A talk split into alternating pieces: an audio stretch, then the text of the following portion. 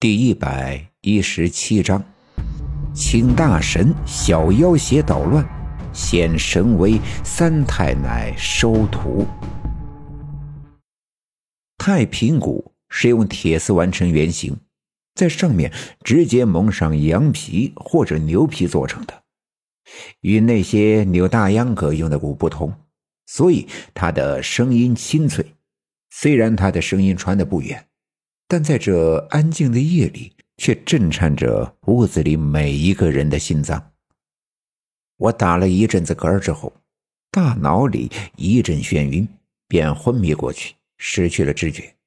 上身一下子挺直，头向后仰，脖颈的骨头发出咯咯咯的声响，眼珠向上翻，已经看不见黑眼人，脸上的肌肉拧在一起。牙关紧咬，嘎嘣嘣的响。嘴唇紧绷，嘴角冒出白色的泡沫。我奶奶一手举着太平鼓，一手举着鼓鞭，双手一起摇晃。太平鼓和鼓鞭柄上的铜钱持续发出哗啦啦的声响，节奏越来越急促。突然，我又打了一个嗝儿。头像断线的木偶一样，一下子垂了下去，手里举着的戳着红纸的秸秆仍旧在不住的晃动。我低着头，闭着眼睛，嘴里却发出一阵笑声，这声音尖细阴森，令人毛骨悚然。而与此同时，我的大脑却一下子恢复了知觉。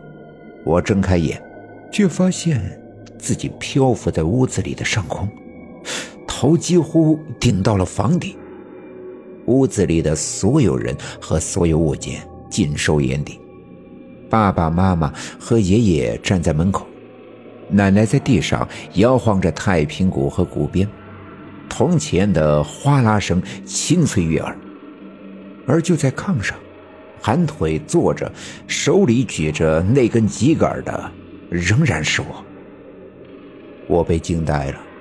尽管很长时间里，我都能看到一些别人看不到的东西，比如一些精怪，以及一些灵魂，但这却是我第一次看见了在我身体之外的我自己。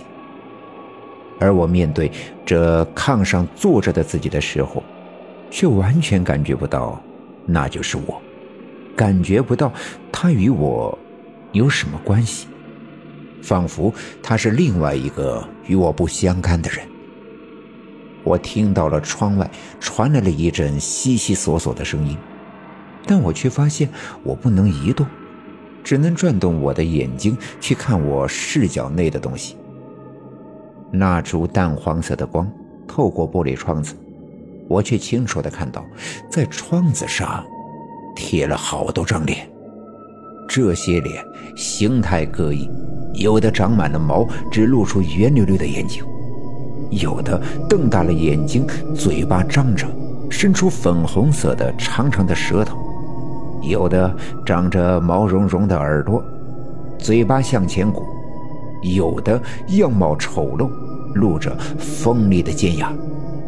这样的场景我还是第一次看到，那些奇怪的东西嬉皮笑脸、窃窃私语，仿佛屋子里的我们是他的玩偶，而他们是看客。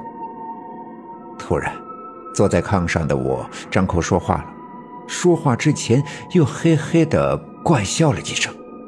嘿嘿嘿嘿嘿嘿，大天黑的，你你找我干啥？干啥？啊？哈哈哈哈哈声音尖细，完全和我平时的不一样。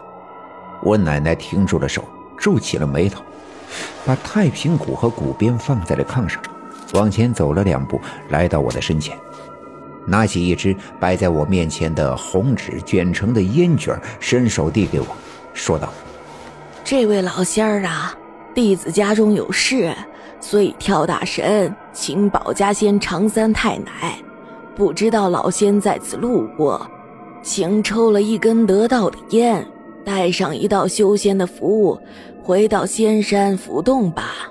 坐在炕上的我伸手接过那支烟，我奶奶划着火柴给我点燃，我便塞在嘴里咕嘟嘟地吸了起来。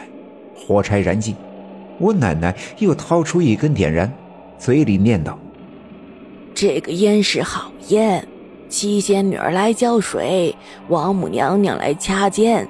这个烟是好烟呐，夏天晒，秋天干，红纸卷儿敬老仙。回洞府归仙山，初一十五弟子拜在前。”念完，抬头试图点燃我手里举着的那根几根顶端的红纸片。火柴的火焰还没接触到那张红纸片，突然，我仰起头，鼓起腮帮子，噗的吹了一口气，把火柴吹灭了。紧跟着，嘴里又一次发出嘿嘿的笑声。嘿嘿嘿嘿，嘿嘿嘿嘿嘿。窗外的那些奇形怪状的东西也都咧开嘴，嘿嘿的笑了。当我转回眼神的时候，却发现炕上的那个我屁股后面露着一条黄色的毛茸茸的尾巴。我奶奶手里的火柴被吹灭，便再拿出一根呲啦啦的划着，伸手又去点那张红纸，而炕上的我却又一次努起嘴巴，噗的一声吹灭了。窗子外面的那些东西再一次哄笑。我终于是想明白了，他们肯定跟屋子里的那个我是同伙，隔着窗子看着我在屋子里胡闹，所以才哈哈的大笑。奶奶一连划了六根火柴，都被我吹灭，每吹灭一根，我自己便嘿嘿嘿的狂笑一阵子。当我奶奶划着了第七根火柴，却再一次被我吹灭的时候。我奶奶瞪起了眼睛，显然是生气了。